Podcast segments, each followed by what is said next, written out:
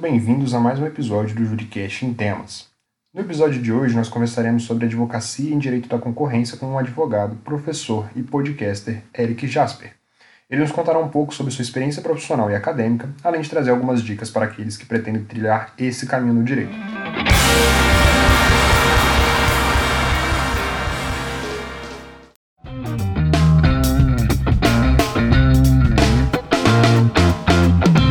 Para começar, primeiramente queria te agradecer muito, a gente já está ao vivo, então queria te agradecer imensamente por ter aceitado o convite para vir conversar com a gente. O nosso convidado de hoje, professor Eric, já foi meu professor, então hoje eu, já passei pela matéria dele, então eu consigo é, fazer algumas piadas que eu não conseguia durante a época eu era, quando eu era aluno.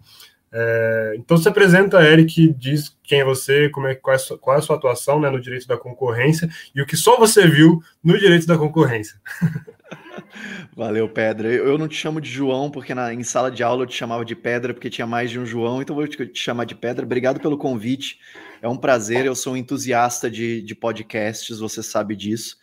É, cara, meu nome, como você disse, meu nome é Eric Jasper, eu sou advogado e professor, primordialmente na área de direito econômico, né? Mas já dei aula de propriedade intelectual, fashion law, que é um dos motivos que várias pessoas fazem piada de mim, mas eu acho uma matéria muito divertida. Uh, mas meu, meu foco é direito antitrust, cara. Então, uh, começo começo minha, minha carreira nessa, nessa área praticamente desde o estágio e desde então, já tem alguns anos aí, quase 20 anos, desde então faço quase que exclusivamente essa área. Minha, minha formação é bem bagunçada, não sei se você está interessado a, a, a, nesse, claro, nesse claro. tópico. Em todos não, os tópicos, tanto profissional quanto acadêmico. Beleza. É, assim, minha formação é, é, é, bem bagunçada, como, como tudo. A gente, a gente acha, quando a gente é jovem, a gente acha que a gente consegue planejar a nossa carreira. Quando você vai ficando mais velho, você percebe que, na verdade, é o mundo que vai levando a gente para determinados caminhos, né? Então, eu fiz direito no, no CEUB, aqui em Brasília, né? Mas aí, como sou filho de militar, meu pai foi, meu pai foi adido uh, que é uma posição diplomática militar na, na Inglaterra por dois anos, isso lá em 98. E aí ele me falou, Eric, quer dar uma paradinha no curso e passar dois anos em Londres? Eu falei, como não, né? Então fui morar dois anos em Londres, fiz de tudo lá, cara, estudei inglês pra caramba, e isso foi uma coisa que mudou minha vida. Depois você vai entender por quê quando eu, quando eu explicar. E aí eu fiz todos os cursos do, de Cambridge. Cambridge tem uma certificação de inglês né, que vai até o proficiency. Então você tem um first level, um advanced level, proficiency, e depois do proficiency, são todas provas, né? São certificações. Depois do proficiency, você tem um proficiency para professores de inglês. Eu fiquei dois anos lá, então eu tinha muito tempo na mão, então fiz todos esses quatro, quatro níveis de inglês né, que são equivalentes, é, são superiores, eu diria, ao TOEFL, que é o, que, que é o teste que você precisa fazer para entrar nas universidades americanas. A diferença é que o de Cambridge não tem validade, o TOEFL tem, tem validade, que eu não me lembro mais. Então, quando eu fiquei lá, eu fiz de tudo, cara. Eu fui chapeiro de McDonald's, entregador de passagem de, de avião, fiz de tudo lá, porque era o que pagava minhas viagens. Então, nos finais de semana, fui para a China, com, com esse dinheiro, é, viajei à Europa, então foi um período simplesmente espetacular e muito importante para minha formação. Então, esse é um dos pontos que eu queria até deixar para pro, os ouvintes, que eu imagino que seus ouvintes sejam muito na, na, no espaço dos estudantes, né? Uma das coisas que, que, eu, que eu falo às vezes é que vocês não precisam ter pressa, vocês são muito jovens. É, se formar com 22, 23 anos, não vai fazer diferença se você se forma com 22 ou 24 não é isso que vai fazer diferença na sua vida. Então, às vezes, a formação, a experiência de vida é o que pode te destacar. E isso foi o que me destacou. Então, eu parei meu curso por dois anos, voltei. Quando eu terminei, eu era mais velho que minha turma, um pouquinho, mas assim, ainda assim mais velho. Mas quando eu fui, fui pleitear estágio, eu consegui um estágio num escritório, o escritório existe até hoje, um grande escritório de São Paulo chamado Levi Salomão Advogados, quando eu fui pleitear meu estágio lá, foi exatamente as certificações em inglês que me tiraram do bolo de todos os outros alunos de faculdades é, do Distrito Federal. E aí, quando eu entrei no Levi Salomão, foi meu primeiro estágio em escritório grande. Eu, tinha, eu fiz estágio é, no Itamaraty, na consultoria jurídica do Itamaraty, na época que eu tinha nada na cabeça e achava que queria ser diplomata, vai entender. Né? E aí os diplomatas, é, muita saudade dos diplomatas lá, se o Patrick Petiot, lembro dele até hoje, meu chefe, ainda tiver por aí, tiver escutando por um acaso essa, essa transmissão, Patrick foi meu chefe lá e passou um ano do meu estágio me convencendo a não fazer o concurso do, do Instituto Rio Branco, e ele foi muito bem sucedido, porque eu saí de lá, desisti de todos os concursos, não apenas do Rio Branco. Puxou muito no seu, no seu orelha, né?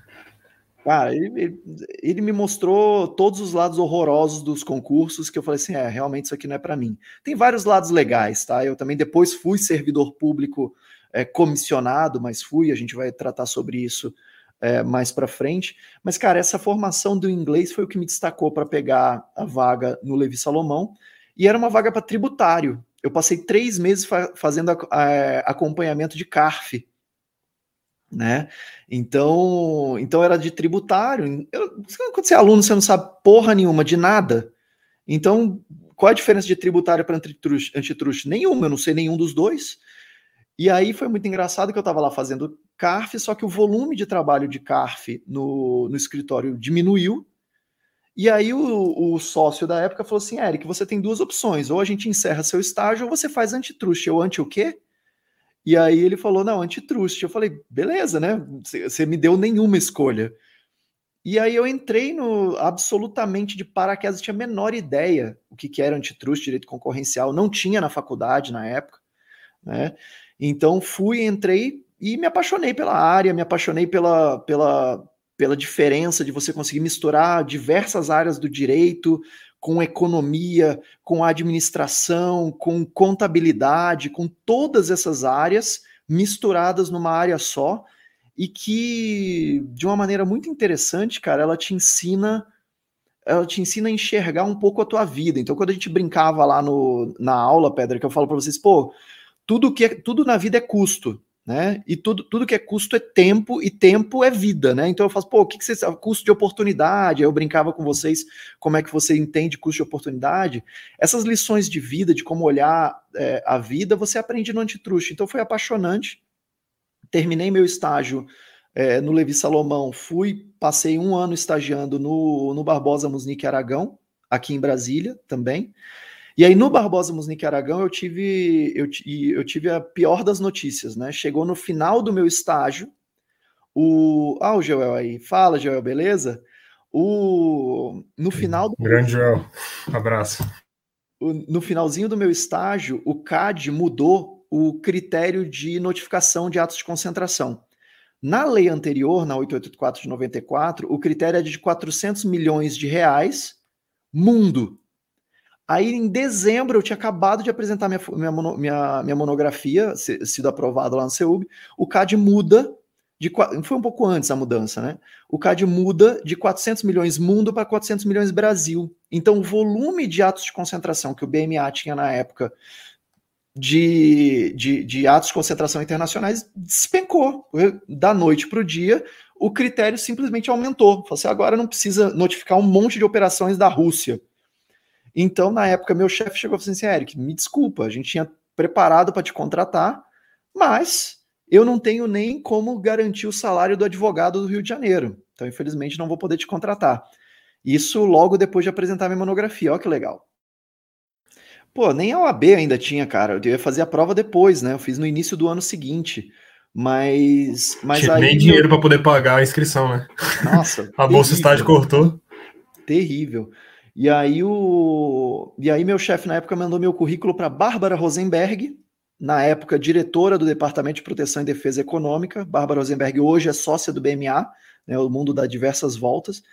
E a Bárbara é, me contratou para técnico DAS1, ou seja, eu, eu, iniciei minha carreira ganhando menos como advogado do que eu ganhava como estagiário no BMA, porque DAS1 na época era menos do que se pagava de estágio no BMA. Mas foi a melhor coisa que aconteceu, porque, cara, com um ano e meio eu era coordenador geral na Secretaria de Direito Econômico na época, coordenando busca e apreensão, hum. pulando catraca. Nessa fase já tinha já criado essa paixão que você tem pela concorrência que você tem hoje, pelo menos? Cara, Ou já... não, era pagar conta ainda? Não, cara, já tinha, porque eu já tinha passado um ano no Levi, um ano no BMA, só fazendo direito da concorrência. Então já tinha internalizado, já estava no DNA, já tinha me tornado um advogado de direito concorrencial. E aí Agora conta essas um histórias aí de pular catraca que eu fiquei curioso. Cara, é demais, é a melhor coisa do mundo, assim, é, um, é, um, é o tipo de história que, que, que é para um bar, assim. Mas eu, eu, eu, quando eu me tornei coordenador geral, eu passei a fazer, a coordenar buscas e apreensões de investigação de cartel. Então, uma das maiores que eu fiz foi na época, foi, até hoje é a maior multa de, de, de cartel já aplicada no, no, no, Brasil, né? A gente ainda não tem os casos da Lava Jato julgados, né? Mas que provavelmente vão ser maiores, mas é, o caso do cartel do cimento, né? Então, no caso do cartel do cimento, a gente pegou Votorantim, Cimento Nassau, Camargo Correia, uma série de empresas que faziam parte desse cartel foram condenadas. Então, coordenei essa busca e apreensão, a gente entrava nas empresas, mandava as pessoas se afastarem dos computadores, fazia cópia de tudo isso, andava de carro de, de polícia, a coisa mais divertida do mundo. Eu tenho muita história, mas como isso aqui está sendo gravado, acho melhor não. Né, contar as histórias mais escabrosas é para um, um outro momento. Mas eu acabei passando quase cinco anos na, na, na Secretaria de Direito Econômico, fazendo investigação. E aí, cara, quando eu estava quando eu estava já pensando em voltar para a iniciativa privada, a minha chefe na época era já era a Ana Paula Martinez, que hoje é sócia do, do Levi Salomão. Aí ela tinha acabado de voltar de Harvard e falou assim: pô, por que você não faz um, um LLM? Aí eu cheguei para ela e falei assim: pô, excelente ideia, mas eu não sei nem por onde começar. E aí ela me ajudou pra caramba, ela fez comigo todo o processo. Em três meses, coisa que as pessoas levam um ano e meio para fazer, ela fez comigo em três meses, ela é uma ninja. É, e tanto que, cara, meu agradecimento é tão grande por ela ter me ajudado nesse processo que todas as pessoas que, que me procuram hoje em dia para dicas, para como fazer, etc., eu ajudo, eu ajudo como uma forma de devolver a ajuda que ela me fez, que ela me deu lá em idos de 2008, 2009, melhor dizendo. Aí eu fui fazer meu mestrado em Colômbia, em Nova York, só que nesse meio tempo eu já estava fazendo um mestrado em filosofia aqui na UNB. Então eu fiz dois mestrados ao mesmo tempo. Coisa assim, coisa genial, não recomendo para ninguém. Coisa de quem não dorme. É por isso que eu não tenho cabelo, cara. É, são essas coisas que vão. Essa minha, essa minha cara de 62 anos aqui é, é, o preço que se paga por fazer esse tipo de mongolice. Né? Então, então eu estava fazendo, terminando o mestrado em filosofia, fui faz, terminar, fazer um mestrado em direito nos Estados Unidos. Aí passei um ano lá, melhor experiência da minha vida. O dólar ainda estava em dois e pouco, então é, fabuloso. Tuition de Colômbia, 45 mil dólares vezes dois. Hoje em dia o tuition de Colômbia é 65 mil dólares vezes, vezes seis. Então acho que na época eu fiz o investimento certo. Eu achava caro o dólar, eu, não, eu era feliz e não sabia. Era tá? feliz e não sabia, exatamente. Subia 20 centavos e a gente achava que estava alto. Não, você tá louco. E aí eu fiz o, fiz o LLM, e aí do LLM eu fui trabalhar na Europa com antitrust, num escritório, numa fusão de um escritório alemão com um escritório com, com um escritório inglês que se chama Freshfields Brookhouse Dedinger, que é um escritório que a sede dele é em Londres, mas eu fui trabalhar em Bruxelas é, é, no, no escritório de antitrust deles. Você ia perguntar? O, os escritórios que você foi, né, essa fusão que você foi fazer lá, elas eram entre escritórios de advocacia, eram escritórios de não, quê? Não, desculpa, não fui claro. O escritório é um resultado de uma fusão, é por isso que o nome é estranho. É Freshfields, que é um, que é um nome em inglês. Acho que você tá travando nomes... um pouquinho ainda. Alô? Tô, eu tô te ouvindo. Agora voltou. Como é que, era uma fusão de, de um escritório com outro? Como é que funcionava essa. Como é que ah, é um escritório, é um escritório muito antigo, cara. É... Mas é, é, um escritório que é uma fusão de um escritório inglês com um escritório alemão. Hum, entendi. Mas aí o, eu, fui, eu fui trabalhar num escritório de advocacia chamado Freshfields, que é um escritório uhum. que, é, que é esse resultado de uma fusão de um escritório inglês com um escritório alemão. E aí o Freshfields foi uma, foi uma outra escola, cara foi um, foi um outro LLM, foi simplesmente espetacular. Nada, é, assim, nada bate a experiência você trabalhar no escritório que tem mais de 3 mil advogados no mundo inteiro. Os caras têm Hong Kong, Arábia Saudita, é, escritórios na Europa, Estados Unidos. Então eu fazia um ato de concentração e a gente chamava na época o ato de concentração de multi-J, multi-jurisdictional, né, de várias jurisdições. Então a gente pegava um ato de concentração que, que tinha que ser notificado na Austrália, na Rússia, na Europa e nos Estados Unidos. Então eu trabalhava em todos os fusos horários. Então era surreal. Depois dessa Mais um motivo para não ter mais cabelo, né? mais um motivo. Cara, a gente trabalhava de domingo a domingo. Era surreal, surreal. Eu nunca trabalhei tanto na minha vida. E aí, quando eu voltei para o Brasil, eu passei um ano nesse escritório. Quando eu voltei para o Brasil, voltei e passei três Você anos. Você voltou e comprou uma Ferrari, pelo menos, né? Cara, pior que o imposto de renda lá é quase 50% da, rece... da tua Caramba. receita. É bizarro. E eu também, cara, não, não economizei, gastei, fui, fui viajei, né, tinha espaço, eu viajava para a Europa, então eu viajava na Europa, melhor dizendo. Então também não fui, não, não fui lá para fazer poupança, não. Aí quando eu voltei, eu voltei pro Levi Salomão de novo. Então eu dei full circle na minha, na, na minha história e voltei para trabalhar com a Ana Paula, que, que, tava na, que eu tinha sido minha chefe no Ministério da Justiça, e agora estava no, no Levi Salomão. Aí fui trabalhar com ela, passei quase quase quatro anos no Levi, e aí depois de quatro anos no Levi, abri meu próprio escritório. E aí estamos aí. Show. E aí agora tentando trazer agora para a rotina de quem é advogado da concorrência, como é que funciona assim para trabalhar com advocacia da concorrência? Como é que é a rotina do advogado da concorrência? Chega o cliente e fala, ó, vou fazer uma fusão, uma corporação, como é que é a rotina dele? Cara, o advogado, o... é legal que você gravou com o Araque recentemente, que o Araque faz o societário, né? Então, o Araque vem, por exemplo, um pouquinho antes. Né? Então ele vai fazer toda, toda a negociação de, de, de memorando de entendimentos, né, SPA, Share Purchase Agreement, vai fazer toda a negociação da, da fusão em si. O advogado de CAD, né, o advogado antitruste, o advogado concorrencial, ele chega um pouco depois. Idealmente, chegaríamos juntos, tá? Porque o desenho do negócio pode depender de variáveis concorrenciais. Mas normalmente a gente chega um pouquinho depois, um pouco mais para o final do negócio. E aí o advogado de CAD é o, cara, é o cara que vai pegar este negócio e buscar a aprovação dessa fusão perante o CAD. Essa é a função básica desse advogado. Depois eu falo um pouquinho da rotina e tal. Esse é o lado do que a gente chamaria de controle preventivo né, do, do da, da, concorrência. Né? Você vai lembrar disso das nossas aulas. O controle repressivo é um trabalho mais parecido com direito criminal. Então, o seu cliente cometeu uma conduta ilícita, um cartel, por exemplo. Então, o teu cliente vai falar assim: pô, eu, tô, eu sofri uma busca e apreensão. Ou então, fui notificado pelo, pelo CAD do início de uma, de uma investigação de tal natureza. E aí você vai fazer defesa. Né? Então, tem dois grandes blocos de trabalho né, o controle preventivo de fusões e aquisições, né, que você vai, o advogado vai levar para o CAD para aprovação. Então, Nestlé Garoto, é, recentemente a gente teve agora Inova Videolar, tem uma série de casos é, rodando por aí.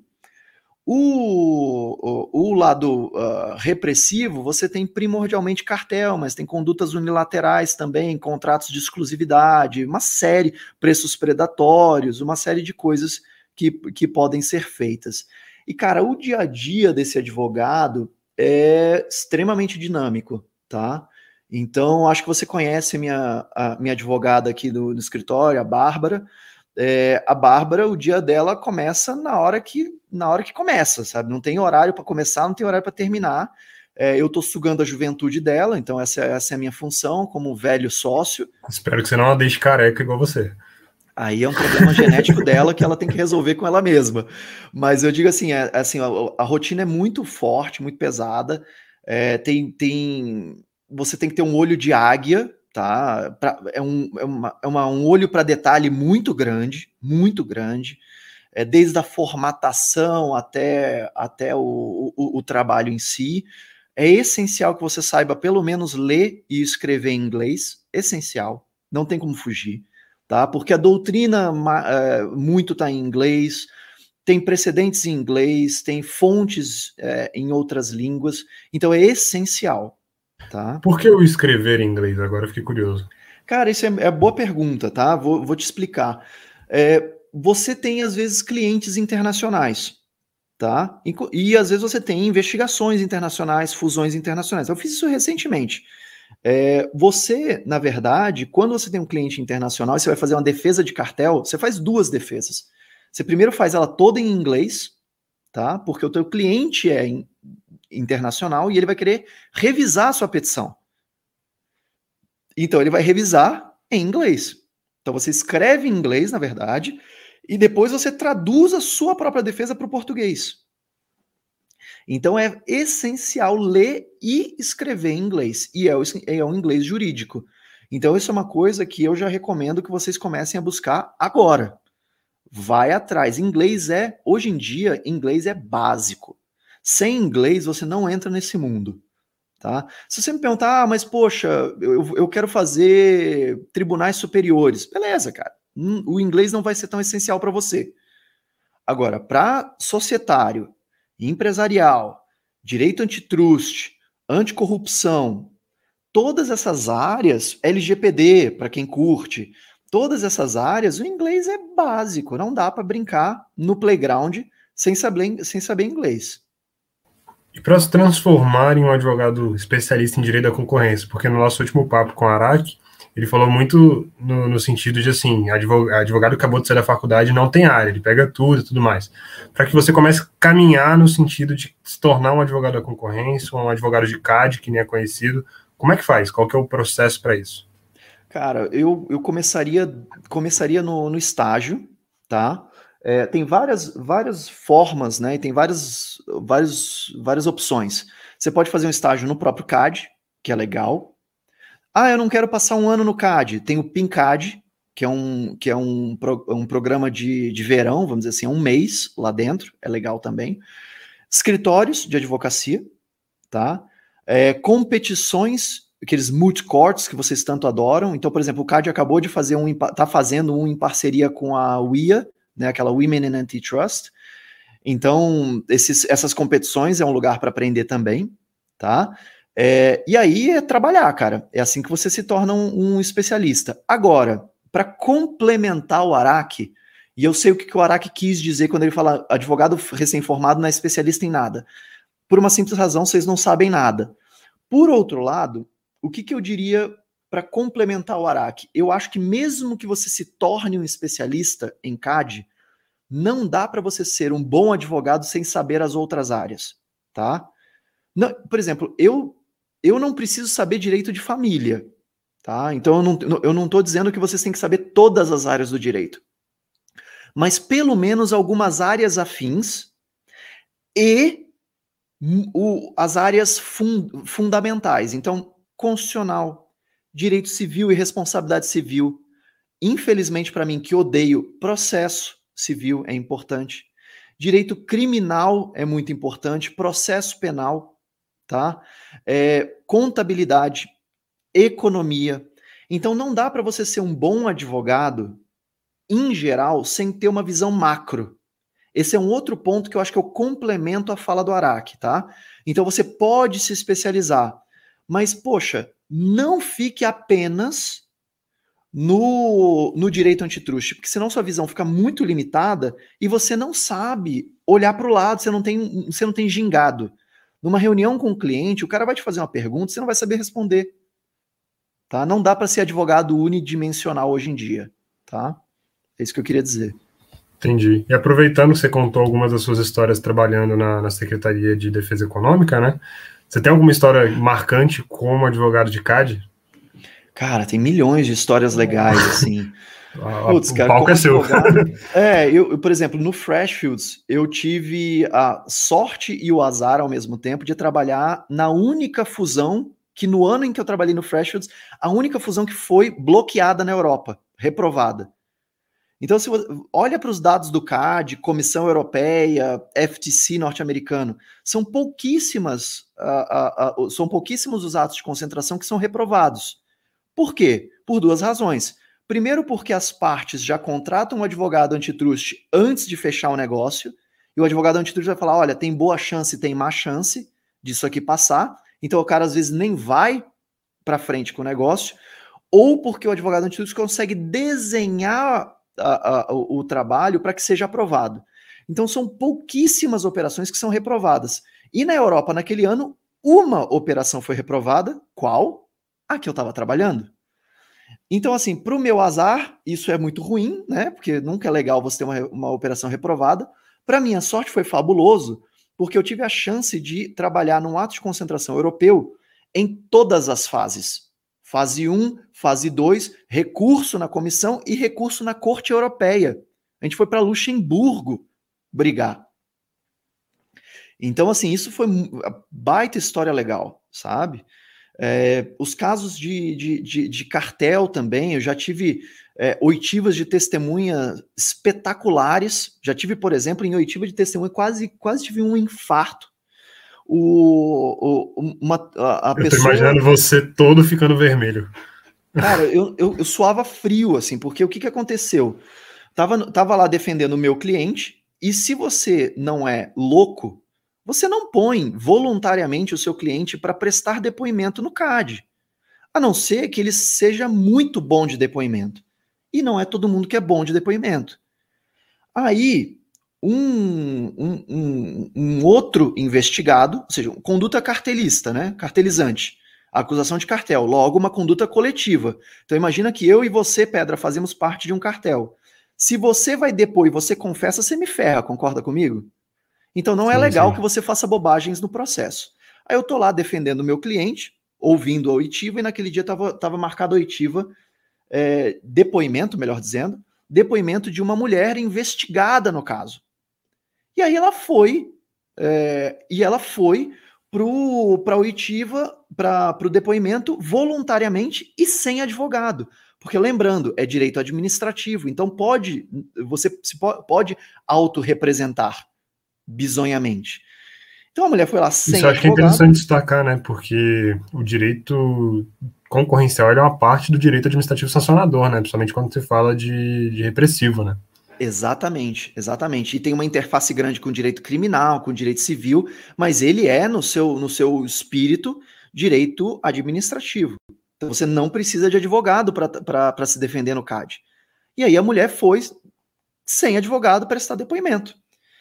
Aí ela chegou no início do depoimento e falou assim: olha, eu vim aqui falar porque eu tenho, eu sou beneficiária de colaboração premiada no criminal. Eu quase caí para trás porque não tinha em lugar nenhum essa informação. E aí ela começou a confessar no, no, porque ela achava na cabeça dela maluca que como ela era colaboradora premiada no criminal, ela poderia confessar no CAD. Detalhe, nem colaboradora premiada ela era no criminal. Ela tinha batido na porta do Ministério Público e falado: Eu quero ser colaboradora. O Ministério Público ignorou o pedido dela. Só que, como tinha um, um protocolo dela lá pedindo para ser colaboradora, ela achava que ela era. Ela veio no CAD e falou: Eu sou maluca. Começou a confessar. Então ela, ela e aí ela quando ela confessa no cartel ela confessa para todo mundo. E aí você, pela, aí são aqueles gritos, né? Pela ordem. Ela tá sem advogado. Nos Estados Unidos seria protesto. Protesto, Your Honor. May I approach the bench, né? Posso me aproximar? e aí o pessoal do CAD, né? O sorriso de orelha a orelha. E eu lá querendo dar um mata-leão naquela louca, né? Apagar ela ali mesmo, né? Se eu tivesse, se eu tivesse como dar um choque elétrico naquela mulher, eu teria dado. É, Interditar ela. É, interdita, falar ela é louca, ela bebeu, qualquer coisa. Mas o bom foi no final a gente ganhou esse caso, porque esse caso foi, foi teve, teve uma nulidade gravíssima no caso. É, a delicioso fruto da árvore envenenada foi mastigado, engolido e digerido com todo o prazer do mundo, a gente conseguiu salvar. Mas não graças a essa mulher. Então, cara, emoção não falta. Eu tive todo tipo de emoção que você puder imaginar nesse mundo. Em audiência teve alguma assim que você falou, cara, tirando essa, né? Óbvio que essa, sem dúvida, foi fortes emoções. Ah, já teve. Em, em, audiência, essa foi. Eu sei que eu me lembro agora mais pânico absoluto. O resto, assim, é a emoção de ganhar o caso, fazer a sustentação oral, que é sempre muito legal, né? Então, sustentações orais clássicas no CAD, muito tempo atrás. É, é, já, já houve uma já houve sustentação oral falando que o CAD era um balcão de negócios. Está gravado Nossa. no Google. É, o pau quebrou, foi, foi lindo. Teve pessoa amea... conselheiro do CAD ameaçando. Isso já tem muitos anos, tá? Só que fique claro. Mas conselheiro do e não foi falando... você também, né? Só para ficar claro. Não, nossa senhora, eu, eu, nunca falaria um negócio desse. Então, assim, tem, tem emoção o tempo inteiro no CAD, cara. Emoção não falta. Perfeito. E na área acadêmica, para quem se interessa pelo antitruste, mas às vezes não quer atuar profissionalmente nisso, quais são é, as possibilidades e, enfim, é, por onde que a pessoa pode começar a estudar, publicar, quais são os meios de estudo? Cara, tem, tem várias formas, assim, vou fazer minha propagandinha aqui do GPEC, né, nosso grupo de pesquisa em Direito Econômico e Concorrencial do IDP, é um lugar legal para começar é lá, o grupo é aberto para pessoas de qualquer lugar do, do Brasil e de qualquer faculdade, então um grupo super diverso. É, a gente também, se for economista, quem tiver interesse, vale a pena entrar em grupo de estudos. Então, grupo de estudos em geral, a professora é, Ana Frazão tem grupo, a professora é, Amanda Ataíde tem grupo, a professora é, Amanda da UNB também, também tem. É, isso só em Brasília, né? Então a gente tem são Paulo tem um monte de grupos legais, da Paula Forgione tem, tem um monte, né? E aí você pode entrar nesses grupos, primeiro caminho. Segundo caminho que eu, que eu sugeriria é você buscar uh, produção acadêmica em mestrado, em pós-graduação, e tem vários que você pode encontrar. A própria UNB tem a sorte de ter, mais uma vez, é, as Amandas e a Ana Frazão, que são entusiastas de, de direito da concorrência, então você já tem um núcleo bem legal. No IDP também, é, no CEUB também tem o professor Humberto, tem uma galera é legal aqui em Brasília. É, outra coisa que você pode fazer é buscar escrever para a revista do CAD. A revista do CAD é bem legal. É, IBRAC, né, que é o Instituto Brasileiro de, de, de Relações é, de, de, Concorrência, Consumidor, etc, etc. O IBRAC tem um concurso anual, adoro, tá? Concurso anual que paga dinheiros. Então, pagando dinheiro é melhor ainda. Então, o concurso do IBRAC, inclusive, eu acho que essas inscrições estão abertas. Não sei quando é que você vai lançar esse podcast, mas em princípio a, as inscrições estão abertas. Cara, concurso de monografia é maravilhoso. Melhor lugar para você ganhar dinheiro e ganhar status ao mesmo tempo. Tá? Foi o que até o Araque falou: quanto mais dinheiro, melhor. Pô, gente, a gente trabalha por alguma coisa, né? A gente tem que trocar vida por alguma coisa. Quanto mais Eu dinheiro. Eu vi uma frase muito boa outro dia é, que a dívida move o autônomo. Porque você já viu algum autônomo sem dívida trabalhando? Não vê. Então, exato, exato. A dívida move que... o autônomo. Bicho, se você tem filho pequeno, se você tem, se você tem é, dívida imobiliária, né? Se comprou apartamento, carro, é ótimo. Você não tem opção, né? Uhum. E outra questão também relacionada ao meio acadêmico, se alguém quiser fazer, por exemplo, mestrado, doutorado e tudo mais, no Brasil, existem bons programas de mestrado, doutorado e pós-doc, ou não? Seria realmente mais interessante ir para o exterior para poder trabalhar com isso? Estudar, no caso, com isso, né? É, cara, tem bons programas aqui, aqui no Brasil, sim, mas eu faria duas dicas. A primeira, tenta não fazer o seu, o seu mestrado ou doutorado ou pós-graduação na mesma instituição em que você se graduou.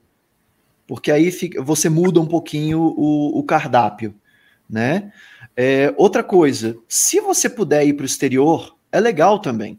Tá? Eu sei que o dólar está ridículo agora, mas faça um planejamento de longo prazo.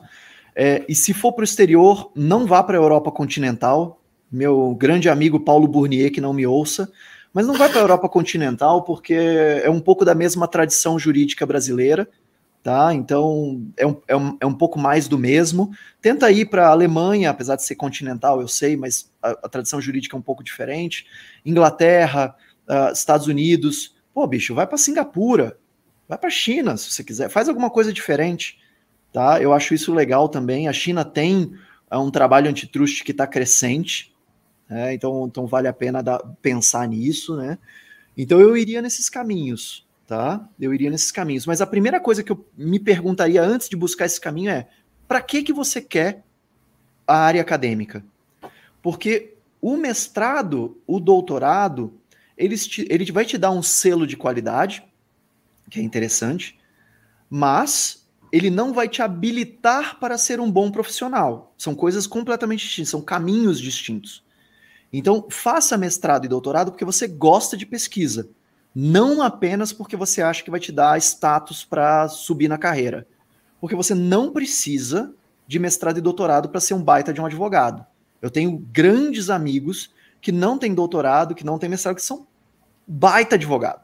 Tá? Você vai olhar no currículo desses advogados antigos, é, de CVM, né, por exemplo, mercado de capitais. Pô, você vai lá olhar o currículo do cara, o cara tá lá, formado em 1973, OAB número tal, pronto multimilionário. então, assim, não precisa. Então, se pergunta antes de buscar esse caminho, para que, que você está fazendo isso?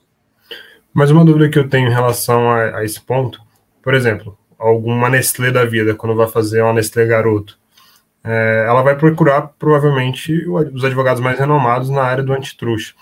Essa ida para o mestrado ou para o doutorado não garantem essa, esse renome? Seria é, simplesmente uma das formas de outras ou não?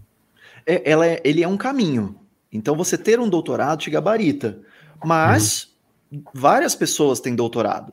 Né? Então, tem várias formas de você se gabaritar. Você se gabarita profissionalmente, ou seja, você se gabarita para pegar uma Nestlé, por exemplo, uma Liquigás, um, empresas grandes, fazendo outros casos e ganhando destaque com seus casos. Então, às vezes, você pega um caso de empresas pequenas, mas que tem um desafio jurídico muito legal, e isso dá J, dá valor econômico, dá Estadão. Então, às vezes, você pega um caso pequeno com um desafio jurídico grande e isso dá notícia. Isso já te começa a te gabaritar. Porque, vamos ser muito sinceros aqui, Pedra. Você acha que o executivo da empresa, quando ele está escolhendo um advogado, ele vai lá no diretório da USP e fala: Deixa eu ver quem é, quem é que ganhou o prêmio de melhor tese do ano passado? Exatamente. O que você acha? Não, né? Pelo amor de Deus. O que, que ele vai ver? Ele vai ver o cara que sai no valor econômico direto. E esse cara que sai no valor econômico direto não necessariamente precisa ser o maior negócio. Pode ser o negócio mais interessante. E é isso que dá Ibope. Perfeito. E antes da gente encerrar esse episódio, queria que você contasse um pouquinho sobre o seu projeto também do Vantagem Alferida. É, de onde é que surgiu? Porque para quem gosta de direito da concorrência ou quem quer conhecer sobre direito da concorrência, eu acho que é um dos melhores meios, além do GPEC também. É, conta um pouquinho sobre esse projeto e o que, que você tem de perspectiva para ele de futuro. Cara, vantagem oferida foi uma das poucas boas coisas da pandemia para mim. Né? A, gente, a gente ficou todo mundo preso dentro de casa, continuamos semi-presos, apesar de que eu, por merecimento e não por idade, estou vacinado, tá? Que fique claro. Mas o, o, o vantagem oferida veio pelo, da vontade de, de bater papo divertido sobre questões antitruste sem poder viajar, sem poder se encontrar. Então eu, o Zeca e o Ricardo já éramos amigos, já batíamos papo, a gente falou, por que não gravar esses papos? E aí a gente começou a gravar de forma absolutamente despretensiosa, descobrimos que o Ricardo é um talentoso comunicador, que ele já era talentoso advogado, mas talentoso comunicador a gente não sabia. É, o nível de, de mau humor do, do Zeca é, eu já conhecia, eu e o Zeca fomos estagiários no BMA em, em, lá, lá no, no, nos anos 2000, é, então eu já sabia, mas não sabia o tanto que ele tinha ficado mal-humorado com o tempo. E eu acho que o meu nível também de, de malvadeza também foi, foi sendo despertado no, no Vantagem Oferida. Então, cara, foi um baita. Eu sou entusiasta de podcast, eu adoro podcast. Tipo, bicho, você quer, me, você quer dica de podcast sobre design? Eu tenho. Você quer, quer dica de podcast sobre filosofia? Eu tenho. Sobre boxe e MMA. Aprendendo a surfar com Yasmin Burnet. É, já não, já não é muito minha praia, né? Para usar um trocadilho aqui contigo, Pedro. Ah, detalhe, então, uma das coisas que o Vantagem Oferida tem são trocadilhos e piadas infames, né? Isso é importante é, destacar. Cara, a gente não é, é só velho, direito né? da concorrência.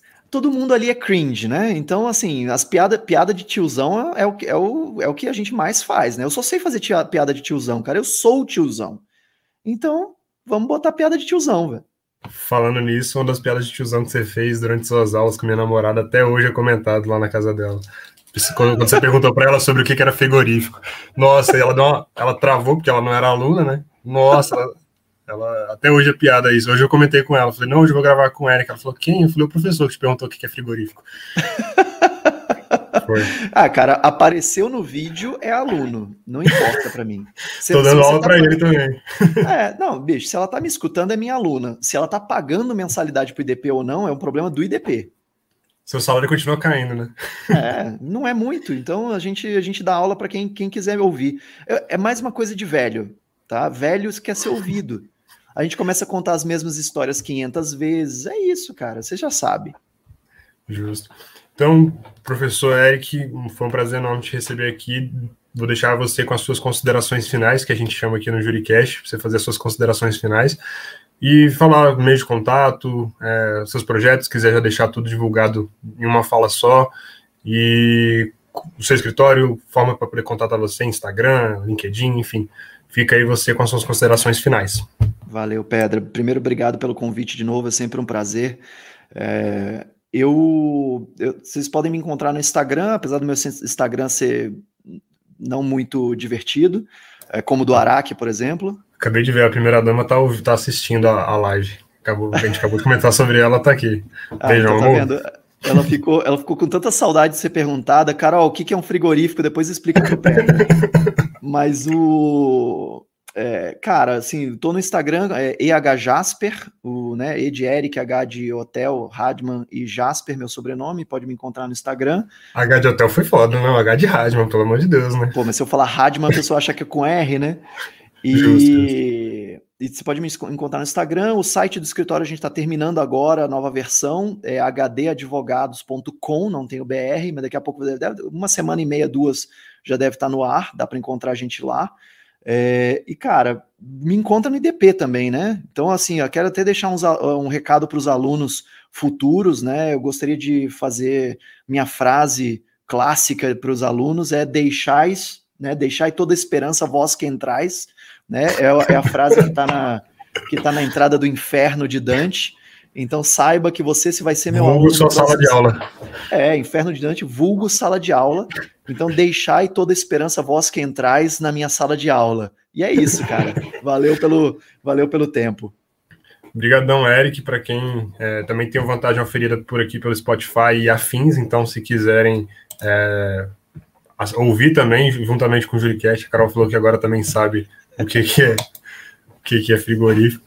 Mas quem quiser ouvir o Eric e os outros dois colegas do Vantagem Oferida, o Zeca e o Ricardo, vão lá também, que é muito legal. Eles falam sobre antitruste games, antitruste cinema, antitruste e imprensa. Aliás, o último acho que foi de imprensa até o momento dessa gravação.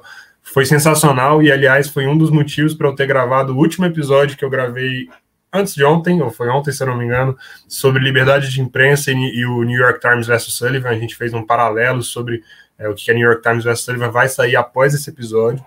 É, a gente trouxe um jornalista e uma advogada de liberdade de imprensa, que especialista. Massa. Então a gente está trazendo um pouquinho sobre cada área para a gente poder realmente fomentar o conhecimento para os nossos ouvintes, assim como vantagem oferida especialmente em direito antitruste. A gente também comentou sobre o IA. Eu ouvi essa semana pela primeira vez o IA. Sensacional, parabéns para as mulheres do IA, que, enfim, fomentam também o debate em direito antitruste. Então, brigadão, Eric, brigadão quem acompanhou, Joel, Carol, quem esteve aqui ouvindo a gente, mandando comentário na, no YouTube. E a gente fica aqui por esse episódio e até a próxima.